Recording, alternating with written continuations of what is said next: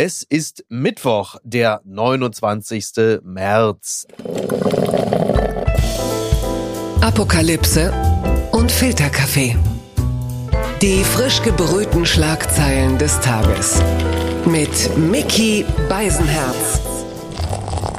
Einen wunderschönen Mittwochmorgen und herzlich willkommen zu Apokalypse und Filterkaffee, das News Omelette. Und heute blicken wir ein wenig auf die Schlagzeilen und Meldungen des Tages. Was ist wichtig? Was ist von Gesprächswert? Worüber lohnt es sich zu reden? Und ich freue mich sehr, dass sie wieder bei uns zu Gast ist. Sie kennen sie, denn sie reportiert für den NDR. Sie moderiert das ARD Mittagsmagazin und sie ist Teil von Steuerung F, dem YouTube-Angebot von Funk. Außerdem ist sie geboren in der Jogginghosenverbotsstadt Wermelskirchen. Ich sage Hallo Nadja Kailuli. Sagt der, der aus Kastrop kommt. Das muss ich jetzt aber auch mal schneller hinterher schieben. Das ist absolut richtig, aber in meiner Heimatstadt Kastrop-Rauxel und aus meiner Heimatstadt Kastrop-Rauxel hat man bis zum heutigen Tag noch nie etwas Negatives über Jogginghosen gehört oder gelesen, was mich auch verwundern würde. Nicht wahr? Also meine Mutter verbietet mir das ja. Wenn ich nach Wermelskirchen komme, das mache ich ja hin und wieder, dann bitte immer gut gekleidet. Das ist ganz wichtig. Also ich kenne meine Mutter jetzt auch seit nunmehr fast 46 40 Jahren, so viel kann ich dir auch sagen, wenn ich da jetzt mit Jogginghose auflaufen würde, wäre sie auch zutiefst verwundert. Also das, äh, da teilen wir uns eine, eine äh, Vorgeschichte. Übrigens, die Kleiderordnung wurde auch eingehalten am gestrigen Abend beim Zapfenstreich für Christine Lambrecht, man erinnert sich, die war mal Verteidigungsministerin. Ich weiß nicht, ob du das Ganze verfolgt hast nach ihrer Silvesteransage war für mich erstmal Schluss. das war ja im Grunde schon ihr vorgezogener Zapfenstreich, ja. muss man ehrlicherweise sagen. Es wurde im Hintergrund ja auch sehr viel Musik gespielt. Es gab diverse Fackeln. So war es gestern auch. Es, es gab äh, eine Reihe von Liedern. Sie durfte sich ja was wünschen. Sie hat die eine oder andere, ich glaube, hessische Volksweise gewählt. Aber vor allem hat sie den Song Niemals geht man so ganz gewählt. Das kann man natürlich auch als Drohung verstehen. ja, ich denke gerade ehrlich gesagt eher an ihren Sohn, was er mhm. sich dann dabei denkt, weil ne, der Heli ist ja jetzt nun weg, womit er dann auch mit Mutter irgendwo hinfahren kann. Richtig. Ja. Gute Reise würde ich jetzt an der Stelle einfach mal sagen, oder? Ich habe an den Blicken vieler, die anwesend waren, natürlich so ein bisschen so dieses erkannt, so, äh, was möchtest du noch hier? Und guck mal, dann haben sie rüber zu Pistorius geguckt, guck mal, du bist nicht wie er, wärst du doch bloß mehr wie er. So, es war, glaube ich, ein Termin, der vielleicht gar nicht so wahnsinnig angenehmen Art, weil sie natürlich auch spürt, dass sie da nicht, nicht so richtig gut gelitten war im, im Bändlerblock. Nee, und sie war ja jetzt auch nicht wirklich lange dabei. Von daher, also dass sie diesen, diesen Streich überhaupt noch mitnehmen durfte, finde ich, das reicht dann auch, oder? Die die Schlagzeile des Tages. Ne, nehmen wir mal das hier. König Charles kommt nach Deutschland. Das Programm, darüber berichtet der Berliner Morgenpost. Heute, ja, da kriegen wir königlichen Besuch in Deutschland. King Charles III., das ist äh, the artist formerly known as Prince. Er besucht drei deutsche Städte und auf dem Plan stehen diverse Dinge. Das Königspaar, also Charles und seine Frau The Queen Consort, sagt man ja, äh, die sind für drei Tage in Deutschland und haben da natürlich ein, ein strammes Programm. Zunächst einmal steht auf dem Terminkalender der Empfang des Bundespräsidenten und natürlich auch die Frau des Bundespräsidenten Elke Büdenbender, die werden da sein, um den König und seine Frau mit militärischen Ehren in Berlin zu empfangen. Es gibt also, glaube ich, irgendwie 29 äh, Kanonenschüsse oder so. Damit geht's dann schon mal los. Oh so, jetzt frage ich natürlich dich als, als Royalistin. Wie begeistert bist du, dass das heute diesen Besuch in Berlin gibt? Du bist ja auch in der Stadt. Ich bin auch in der Stadt. Ich bin ja in Berlin. Ich laufe auch regelmäßig am Schloss Bellevue vorbei. Vielleicht mhm. nehme ich dann, wann kommt er morgen? Ja, heute? Nee, heute? Heute, heute, heute ne? Mittwoch. Ja. ja, also die Jogginghose vor dem Schloss Bellevue, das würde jetzt das Ganze wieder abrunden. Ähm, Absolut. Mich hat das nur dahin motiviert, dass ich sage, ich möchte wirklich Bundespräsidentin werden. Weil das möchte ich mal miterleben. Ja. Dass der royaler Besuch dann hier irgendwie einkehrt und das möchte ich, also das finde ich wirklich, das sind noch so Sachen, wir haben ja nun keine Rolls, wir laden sie nur ein. Meine ja. Frage ist nur, wie soll ich das finden, dass er kommt, bevor er eben hier seine Thronzeremonie über sich Ach so, ergehen vor, vor dem 6. Mai. Du ja, meinst, er kommt als unfertiger König. Also irgendwie schon, also äh, Steinmeier mhm. hat das ja eher so angekündigt, so nach dem Motto, was für eine Ehre für Deutschland unter anderem, dass er ja. schon vorher kommt. Ich halte das hier eher als Beleidigung. Ach so, oh, das ist interessant. Ein Affront eigentlich, ne? Dass man so, ja, ja. finde ich äh, interessanten, interessanten Aspekt. Bin auch gespannt, wenn dann Prinz, äh, beziehungsweise King, siehst du, ich muss es immer noch lernen, King Charles auf Steinmeier trifft und dann äh, macht Steinmeier natürlich einen Riesenbohai und sagt, hier, komm mal her, King, und dann sagt der, ja, immer, My was, dear friend. My dear friend. Und dann sagt er, was habe ich, Leute, ganz ehrlich, das Riesengewese, was habe ich denn schon? Ich darf doch nur winken und habe nichts zu melden. Und Steinmeier sagt, ja, was soll ich denn sagen? Ne? Ja. So, das, das Problem kenne ich doch. Es geht dann übrigens später von Berlin ab nach Brandenburg. Gut, das machen alle Reichen in Berlin. Das ist eine, äh, das ist eine gewohnte Übung. Und ich frage mich nur, trifft er dann in, in Brandenburg, trifft er dann den König von Potsdam, Günther Jauch? Also was steht da? Gibt's da Na, hoffentlich. Hoffentlich. Oder? Also ich hoffe, dass er dann darüber hinaus dann schon den einen oder die andere äh, royal empfundene Person aus Deutschland trifft.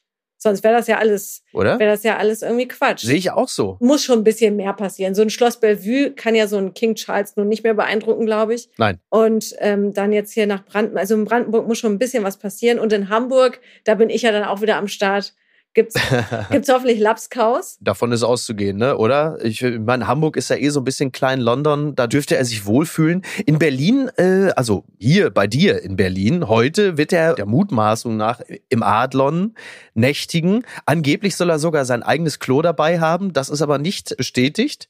Das muss man sagen. Und das Adlon, ich erinnere mich, vor rund 20 Jahren war Michael Jackson, also der King of Pop im Adlon zu Gast und hat damals doch aus dem Fenster seinen äh, äh, recht jungen Sohn so quasi über die Balustrade, über den Balkon gehalten. Ob er das mit seinem, ob er das mit William diesmal auch so macht? Er sagte, ja Leute, ich zeige euch mal mein, ja Papa, um Gottes Willen. Genau, das macht er dann mit Camilla. Aber das ist immer eine schöne. Ja, die braucht ja auch eine Bühne. Also ich finde sowieso, Camilla Ja. kommt bei der ganzen Party eh viel zu kurz. Ja. Da bin ich ja mal gespannt, wie die sich dann präsentiert. Vielleicht sagt sie auch so, Schatz, fahr alleine nach Brandenburg. Ich mache mich direkt auf den Weg nach Hamburg. Brandenburg ist yours. Aber obwohl, die trennen sich ja dann nicht mehr, ne? Die Royals. Die bleiben ja dann schon zusammen, ne? Die bleiben schön zusammen, ja, ja. Na, wir warten mal ab, wir gucken mal. Wir werden das äh, gespannt verfolgen hier. Der Royal Voldemort von RTL, äh, der ist schon ganz aufgeregt. Der ist, äh, der ruckelt heute schon den ganzen Morgen schon völlig unruhig auf der Couch hin und her. Also ich bin sehr, sehr gespannt, äh, was das für eine Berichterstattung gibt. Ähm, gucken wir mal rein. Gucken mal, wer da spricht. Und das nach äh, 30 Stunden. Ich zitiere die Bild. Ampel-Krisengipfel beendet. Moment. Habecks Gasheizungsverbot gekippt. So, da jubelt man natürlich, denn die äh, Bild-Zeitung hat natürlich vor allem immer die Verbraucher und Verbraucherinnen im Sinn. Mehr als 30 Stunden Krisengipfel sind vorbei und offenbar mit Erfolg abgeschlossen. Einigung erzielt, Krise abgewendet. Man habe sich auf ein Zitat ganzes Bündel an Maßnahmen geeinigt, erklärte SPD-Chef Lars Klingbeil am Dienstagabend im Abschluss an den Gipfel. Ich zitiere nochmal, gekippt das von Wirtschaftsminister Habeck geplante stufenweise Verbot von Gasheizung. Stattdessen einigte sich die Ampelkoalition auf, ich zitiere, und jetzt kommt das Wort Technologie, Offenheit. So, jetzt ähm, wird der ein oder andere Nicht-FDP-Fan sagen, was ist denn da schon wieder passiert? Vor allem wird sich die FDP doch hoffentlich mal sagen, was denn aus ihrer Technologieoffensive zu einer Technologieoffenheit Mhm. geworden ist. Das ist nun, finde Ja. ich, eher auch so, ähm, Herr Lindner, in Zukunft vielleicht Ja. ohne den Hashtag Schlafmangel in solche Verhandlungen gehen. Ah, ja, das ist, das ist interessant, ne? Also, ich meine, sie haben jetzt halt einfach mal 30 Stunden getagt. Und äh, klar, sie hatten natürlich dann eine kleine Pause, denn man musste dann ja auch mal nach Holland. Und äh, es ist wohl so, also Christian Lindner hat im Anschluss an den Ampelgipfel äh, gesagt zum Heizungsverbot, es wird eine Reihe von unterschiedlichen Erfüllungsoptionen geben. Zum Beispiel der Betrieb mit grünen und blauen Wasserstoff oder Biomasse. Also es geht halt äh, in dem Beschlusspapier darum, dass Bürger nicht überfordert werden. Zitat, äh, da wird zielorientiert geprüft, wie der ambitioniertere Austausch von Öl- und Gasheizung aufgrund der Änderungen des Gebäudeenergiegesetzes gezielt und bürokratiearm aus dem Klima- und Transformationsfonds finanziell gefördert werden kann. Da hat man früher mal gesagt, da wird dann äh, nachgeschärft oder man hat natürlich einen Kompromiss und man will jetzt auch nicht in Bausch und Bogen alles rausreißen.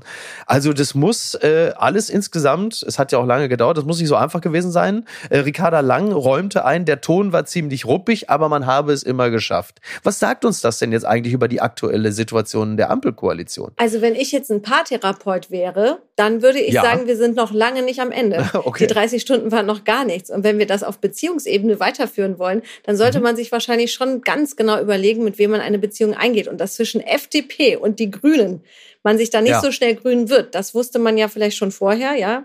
Wie man so schön sagt, die Warnsignale waren da. Jetzt seid ihr Mhm. aber drin. Es ist halt irgendwie eine Ehe auf Zeit.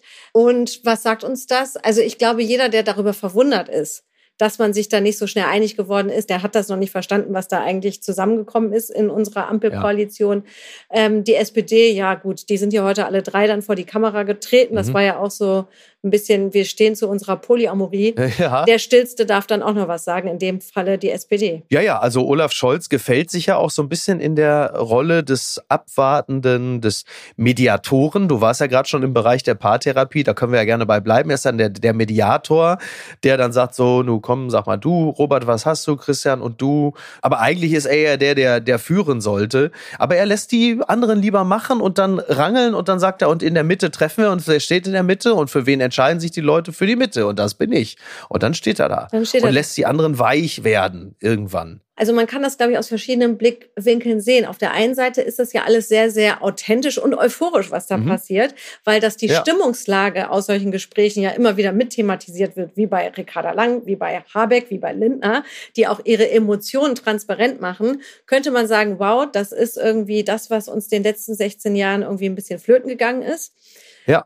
Auf der anderen Seite ähm, sind wir vielleicht froh, dass der Frühling dann doch so langsam kommt, weil wir erinnern uns, Ende des Jahres hatten wir Angst, ob wir überhaupt noch heizen können, ja. Jetzt haben wir ja irgendwie einen Weg gefunden. Genau, wir wissen, dass wir heizen können. Man wusste nur zwischenzeitlich nicht genau, womit.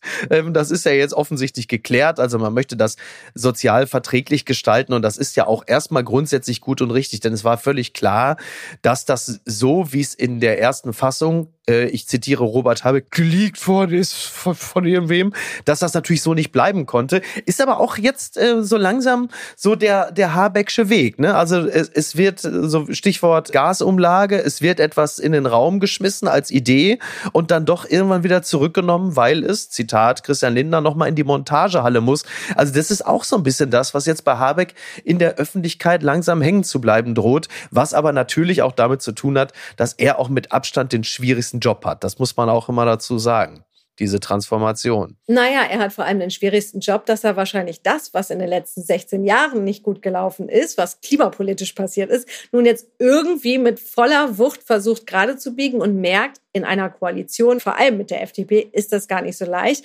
Aber ich glaube, ja. ich glaube schon, dass bei Habeck das auch schon irgendwie, ich will nicht sagen Kalkül da drin steckt, aber er ist sich dessen schon bewusst, dass er vorne raus erstmal laut sein muss, weil er sich mhm. dessen bewusst ist, dass hinten raus er ist dann alleine durch, nicht durchboxt. Aber seine Themen sind ja letzte Woche schon mal alle irgendwie durch die Headlines gelaufen. Also so verkehrt war es ja alles nicht. Nichtsdestotrotz, und das habe ich jetzt so bemerkt in den letzten, naja, rund 30 Stunden, als die, die Ampel da in dem Konklave war, da hat man bei der Union, also, also selten wurde so ungeniert, also ich glaube, ungenierter von Jamaika geträumt haben nur Frauen in Uli Seidel-Filmen, weil jeder, also von Jens Spahn über Friedrich Merz, haben dann plötzlich so die Jamaika-Fahne gedroppt und dann sagte Friedrich Merz natürlich auch, die Ampel sei handlungsunfähig und er sprach von einer Regierungskrise. Das kommt denen natürlich durchaus jetzt nicht ungelegen, was gerade passiert. Das muss man schon sagen. Die Frage ist halt nur, stimmt es eigentlich? Na, ich sag mal, Herr Merz, mit der Krise sind wir gerade noch vorbeigeschlittert, weil Ihre Partei nun jetzt nicht mehr mit dabei ist. Sonst würden wir wahrscheinlich heute ein ganz anderes Heizungsproblem haben.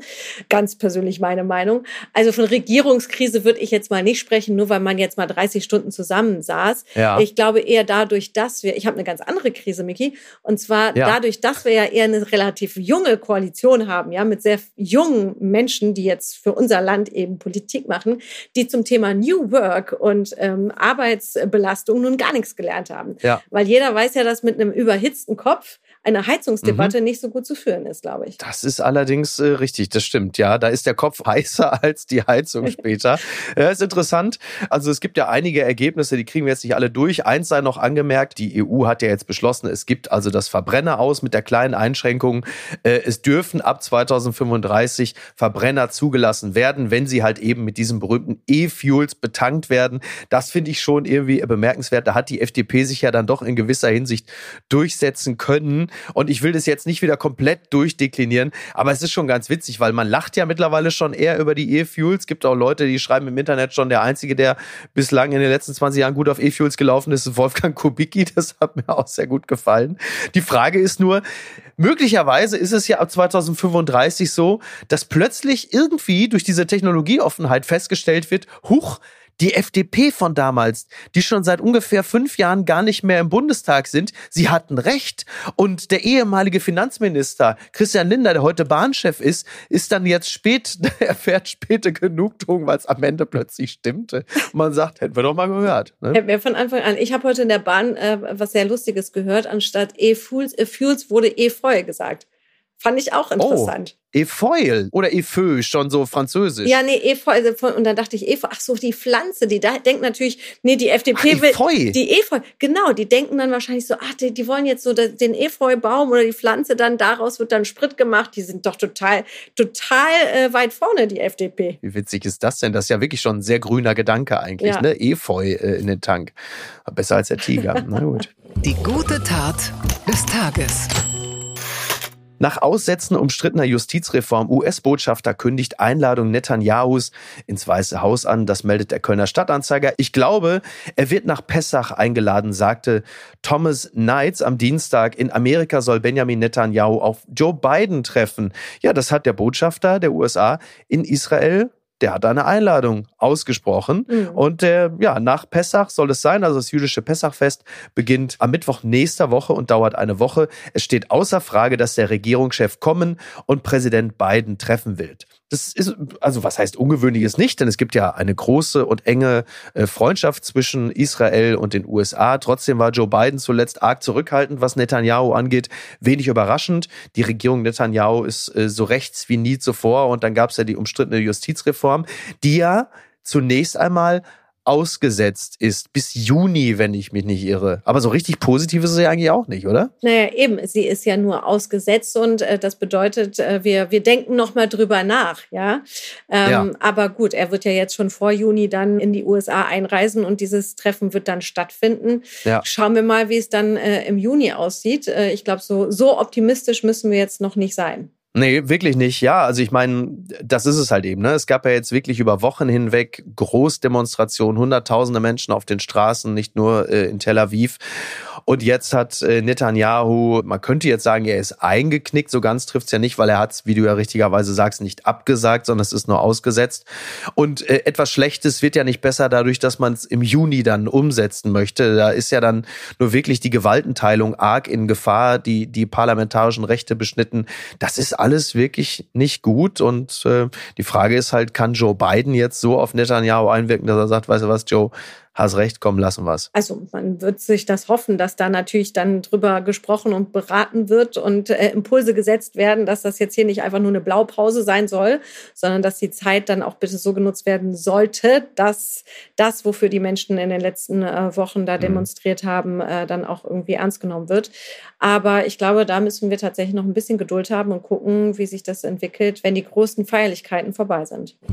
Gewinner des Tages beziehungsweise Gewinnerinnen und große Feierlichkeiten. Wir bleiben dabei. Die Zeit schreibt Großkreuz in besonderer Ausfertigung. Angela Merkel bekommt höchsten deutschen Verdienstorden. Äh, bei Großkreuz, da musste ich natürlich direkt aufmerken als alter Borussia Dortmund-Fan. Ich dachte, es handelt sich um Kevin Großkreuz, unseren Weltmeister von 2014. Nein, es geht um das Großkreuz, ein äh, besonderer Verdienstorden, den bislang nur Adenauer und Kohl erhalten haben. Und nun auch die Altkanzlerin zur Zeremonie geht es wieder wieder mal ins Schloss Bellevue, wo nicht alle Weggefährten eingeladen sind. Ja, am 17. April, da ist dann dieses Großkreuz in besonderer Ausfertigung irgendwann baumelnd um den Hals unserer Altkanzlerin Schloss Bellevue, Frank-Walter Steinmeier.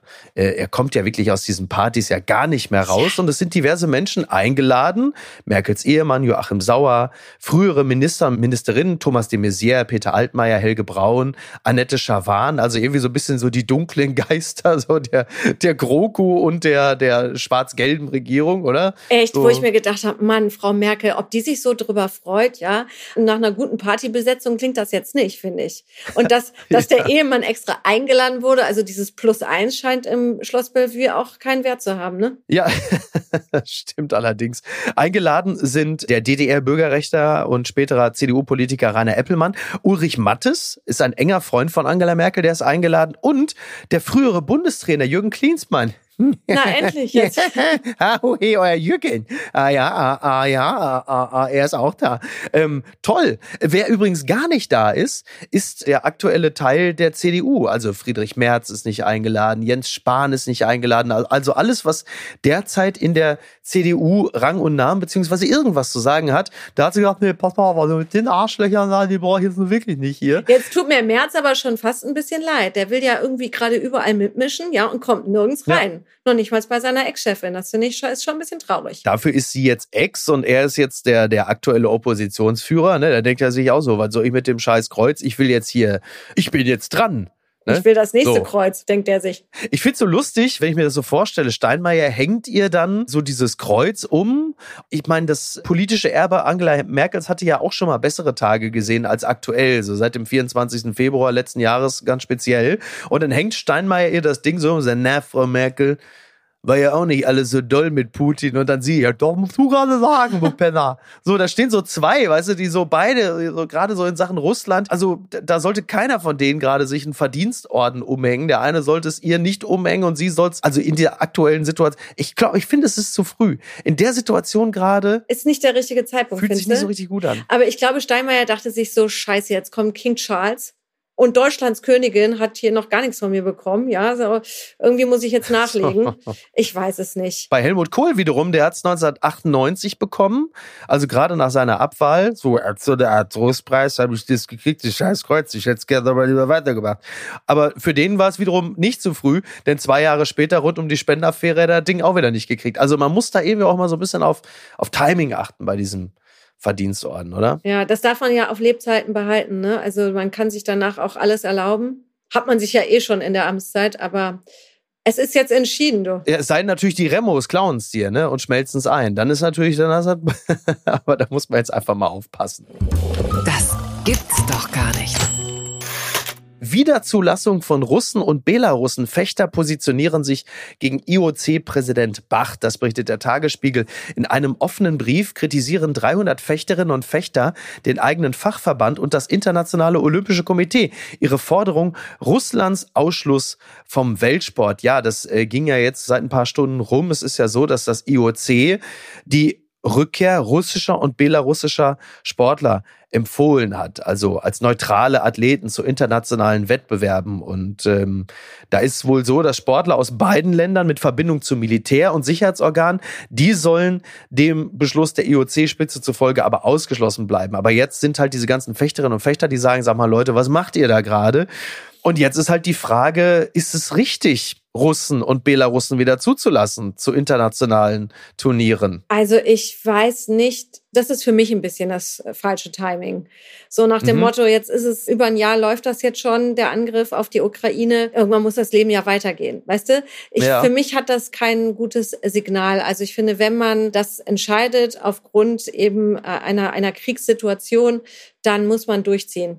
Und jetzt mhm. nach einem Jahr zu sagen, nee, wir lassen sie wieder zu. Ich kann das aus sportlichem Sinn, von den SportlerInnen her, kann ich das natürlich verstehen. Ja. Aber Sport und Politik hängt in dem Sinne so nah zusammen und hing es ja bei der Entscheidung zu sagen, nein, wir ja. sanktionieren da das jetzt aufzuheben, finde ich irgendwie auch ein falsches Signal. Guter Punkt. Also du meinst damit, darin manifestiert sich eigentlich so eine gefühlte Tatsache, dass der Krieg mittlerweile in unser Leben endemisch geworden ist. Man hat sich dran gewöhnt und man sagt, ja, gut, also naja, und ist man, halt so. Genau, und man, man unterschätzt eben auch die, ähm, ja die Tragweite, die jemand wie Putin eben mit sich nehmen kann oder die Ausdauer. Ne? Also dass dieser Krieg, dieser Angriff auf die Ukraine nicht nach einigen Monaten mhm. zu Ende ist, das, das hatten wir ja schon mal besprochen. Ja, das ist eben etwas, was Jahre dauern wird.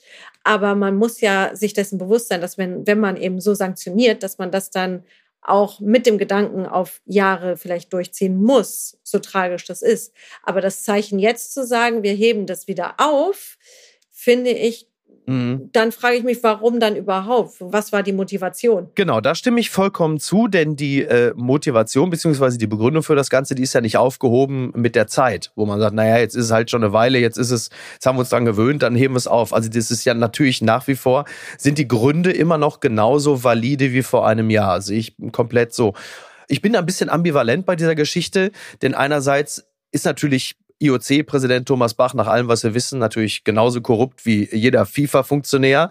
Und er hat ja auch eine große Nähe zu Putin, also natürlich auch ein Interesse, diesem Mann über kurz oder lang etwas zu geben. Man möchte ja irgendwann vielleicht auch mal auf russischem oder belarussischem Boden ein großes Turnier ausrichten. Da muss man natürlich eine Annäherung schaffen. Auf der anderen Seite ist es natürlich komplett richtig zu sagen, pass mal auf, wir sanktionieren munter weiter, verständlich. Und dann wiederum hast du die Sportlerinnen und Sportler, die ihrerseits an der Berufsausübung gehindert werden aufgrund einer Situation, für die sie A, nichts können und die sie B, möglicherweise auch in keinster Weise emotional mittragen und auch nicht mhm. mittragen wollen. Die werden natürlich auch in Mitleidenschaft gezogen. Da kann man natürlich sagen, ja, aber was ist mit all den Ukrainerinnen und Ukrainer, die auch unfreiwillig in Mitleidenschaft gezogen werden, ist richtig.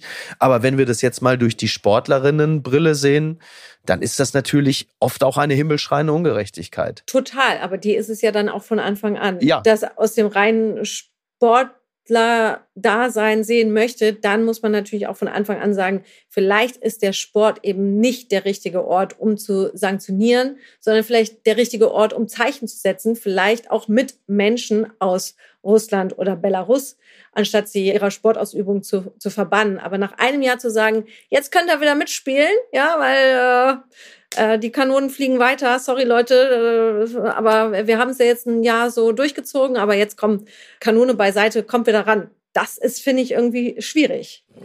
Das Kleingedruckte.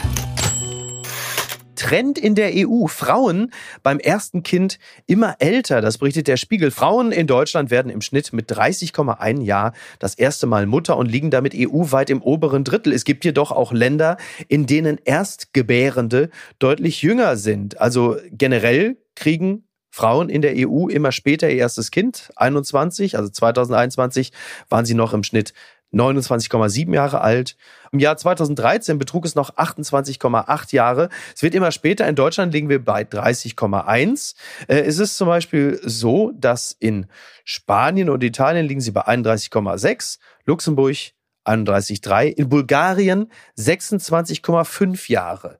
Also was sagen die Zahlen aus über ich sage jetzt nicht über Frauen, ja, sondern eher über unsere Gesellschaft. Ja. Das ist ja oft auch eine gemeinschaftliche Entscheidung. Na, das will ich doch hoffen. Oft genug, also glücklicherweise. Ich hab's heute in der Küche war ich, hab's gehört und dachte so, ah, ja, ist doch gut. Und dann kam die Zahl, da dachte ich so, mhm. das ist jetzt also alt? Mhm. Weißt du so, ich dachte eher so, ja. ach so, ich dachte, jetzt kommt's im Durchschnitt, sind sie 38 oder so, ne? Und jetzt kam die Zahl mit 30. Und ich äh, dachte ja. eher so, ach, das, da reden wir schon von einer altgebärenden Frau. Im durchschnittlichen Sinne ist mir schon klar, aber. Ja, also gäbe es nicht so viele äh, Hauptdarstellerinnen in RTL 2 Problemdokus, da wäre der Schnitt wahrscheinlich noch höher. Aber wir reden ja hier über den Schnitt. Also ich würde natürlich niemals eine Frau um die 30 als alt bezeichnen, aber statistisch gesehen ist es offensichtlich älter als ähm, auch im Rest der Welt. So. Jetzt muss man natürlich die Frage stellen, wenn man sieht, dass es also immer weiter nach hinten geschoben wird, was ist denn dafür verantwortlich? Was, was glaubst du? Womit hat das zu tun? Es ist ja wie so häufig vermutlich multifaktoriell. Ja, da spielen ganz äh, viele Faktoren rein. Ein finanzieller Faktor, dann der Faktor, sich selbst zu verwirklichen. Dann, wenn man jetzt in dem Kontext darüber nachdenken möchte, wie entsteht denn überhaupt ein Lebewesen? Eine, wann gründet man eine Familie, wenn man an dem. Sag doch einfach, Bereich weil nur noch Trottel unterwegs sind mit der, Na, mit der Frauen einfach grundsätzlich. Sag's doch einfach, dann ist es raus. So. Ja, sagen wir, es ist doch auch nicht so einfach zu sagen, sagen, so, hier, du und ich, das wirst es jetzt. Ja. Ne, von Unfällen wollen wir jetzt gar nicht anfangen zu sprechen. Aber ich glaube, man nimmt sich ein bisschen mehr Zeit, oder? Darüber nachzudenken, wer wird jetzt die Mutter meines Kindes oder der Vater meines Kindes und kriege ich das alleine oder mit jemandem zusammen oder whatever. Ja. Aber ähm, anscheinend ist es eine Zahl, die uns äh, bewegen soll. Ich weiß es nicht, weil. Ich weiß es auch nicht. Ja. Ich glaube, soweit ich weiter ähm, informiert bin, sollte es, um eine fortschrittliche Gesellschaft weiterhin zu haben, in Europa oder in Deutschland mindestens zwei Kinder pro Frau ja. kommen ich glaube 2,1 im Schnitt oder ja, so, ne? Damit wir sowas? nicht gänzlich überaltern. Ja, ja, ja, ja. Tja. Er sieht ja nicht so besonders gut aus dafür. Also genau, es gibt ja mehrere Probleme. Also eine steigende Verunsicherung sicherlich auch, ne? Über Corona, Inflation, äh, alles wird immer teurer. Da stellt man sich natürlich inklusive Klimawandel auch die Frage, ob es überhaupt sinnvoll ist, ich zitiere gerne, ein Kind in die Welt zu setzen, aber tatsächlich auch Bindung und dann auch eine, sagen wir mal, Einigung auf einen Partner, eine Partnerin wird natürlich auch nicht einfacher, wenn man sagt, so der Henrik, äh, mit dem möchte ich ein Kind kriegen und plötzlich hörst du schon wieder einen Ping von Tinder oder irgendwo bei Instagram und du sagst, ah, vielleicht treffe ich mich doch nochmal mit dem. Alles nicht so einfach, aber am Ende, du, wir, wir sterben aus. Was wir soll ich dir sagen? Und am Ende muss man vielleicht dann auch sagen, ohne die Frau ohne sexistisch jetzt sein zu wollen, geht's ja anscheinend ja. dann auch nicht. Ja, also es waren ja wirklich sehr wirklich ein ganz klares Signal heute gewesen. Frauen wir brauchen euch, weil ihr müsst hier gebären. Ja. Das klingt zwar schon kurz vor Mutterkreuz, muss man sagen, ja. aber ja. ja, ja, so, so kam es bei mir in der Küche an und ich dachte, was mache ich jetzt? Gehe ich zum Sport oder muss ich nochmal ran? das stimmt, das sind Dinge, die kann dir KI bislang noch nicht abnehmen. Ne? Kein 3D-Drucker und keine KI kann uns das. Aber warten wir doch einfach noch zwei, drei Jahre, dann äh, geht das auch. Unterm Radar. Interne Liste geleakt. Twitter bevorzugt offenbar rund 35 Prominente. Auch das entnehme ich dem Spiegel. Einige ausgewählte Menschen bekommen von Twitter mehr Reichweite spendiert als die breite Masse. Das zeigt eine nun veröffentlichte Geheimliste. Darauf stehen Alexandria Ocasio-Cortez, LeBron James und, Riesenüberraschung, auch Besitzer Elon Musk. The Platformer äh, hat darüber berichtet und es gibt diese geheime Liste. Da steht dann unter anderem auch der Schauspieler Jabuki Young White und der YouTuber Mr. Mr. Beast drauf, LeBron James gerade schon erwähnt. Und äh, es ist so, äh, Wer auf dieser Liste steht, dessen Beiträge kann Twitter prominenter ausspielen und mehr Nutzerinnen und Nutzern anzeigen. Auch die Regel, dass nicht zu viele Tweets eines einzelnen Kontos in der Timeline von Twitter zu sehen sind, wird für die rund drei Dutzend VIP-Konten aufgehoben. Tja, du kannst dir vorstellen, was mich natürlich in diesem Falle stinksauer macht. Das ist natürlich zum einen diese Zweiklassengesellschaft, aber viel mehr noch, dass ich nicht in der ersten Klasse sitze, sondern ja. in der Twitter-Holzklasse wie alle anderen Millionen. Das kotzt mich an. Ich habe das schon irgendwie so gespürt, Mickey. Ja. Und ich dachte ja. auch so, das ist eigentlich nicht, das ist eigentlich nicht fair. Ja, finde ich auch. Also, Oder? dass da sich da so die Falschen rauszuselektieren, ja. die prominenter hinzu, hinzuspulen. Aber ich muss ja sagen, ich bin ja gar kein Twitter-Fan. Ich finde ja sowieso Twitter größt lächerlich. Christian Lindner war für mich äh, tatsächlich wieder eins der Beispiele jetzt bei der Koalitionsverhandlung. ja. Also Hashtag Schlafmangel. Als Politiker, das kann ich nur sagen, ja. Twitter sei Dank, dass die den nicht als Prominenten äh, rauserwählt haben, dass die den halt mehr ausspielen weil dann, ja. dann sage ich nämlich gute Nacht. Also Aber er wird ja häufig von anderen geteilt. Also die nehmen ihm ja diese Mühen dann ja in dem Sinne auch schon ab. Ne, muss man auch sagen. Nee, ich bin wirklich, nee, das meine ich jetzt also wirklich auch ganz ernst. Also Twitter-Politik und Twitter an sich, finde ich, ist ein Medium, was ich für mich in meiner Instagram-Bubble nun nicht brauche. Ja, verstehe ich sehr gut. Ich finde dieses, seitdem ja in den oft auch politischen Talkshows es kein Publikum mehr gibt, da finden sich natürlich diese parteieigenen Anklatscher, die sonst immer äh, geklatscht haben, wenn Andi Scheuer irgendwas gesagt hat oder keine Ahnung wer, die sind jetzt alle bei Twitter. Und das ist für den Twitter-Feed natürlich auch nicht nur angenehm, weil es immer so ein bisschen was von Kasperle-Theater hat. Aber ähm, ja, da, da müssen wir durch. Ich bin sehr gespannt, wenn jetzt ab dem 1. April dann auch sukzessive diese äh, weißen Haken auf blauem Grund entfernt entfernt werden. Das ist natürlich für Menschen wie mich unglaublich bitter, weil wir uns ja bislang immer als was Besseres fühlen durften. Und jetzt werden wir auch da noch dem, dem Pöbel, muss man sagen, angeglichen. Eieiei. Jetzt weiß ja. man, jetzt kann man gar nicht mehr unterscheiden, ne?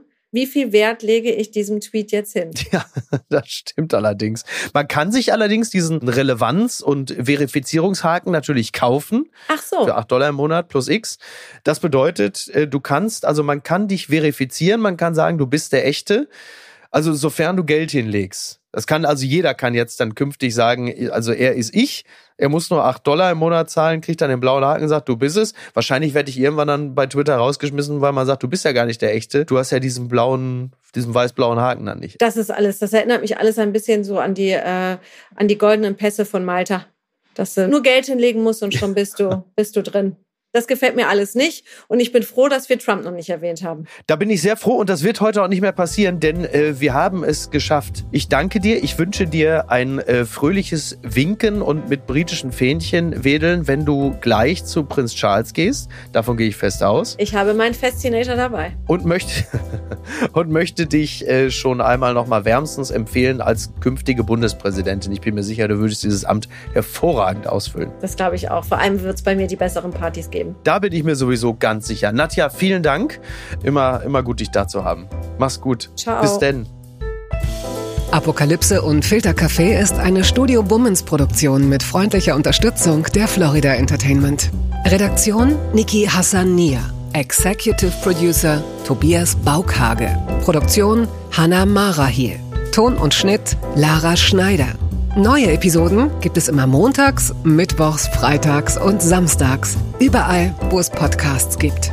Stimme der Vernunft und unerreicht gute Sprecherin der Rubriken Bettina Rust.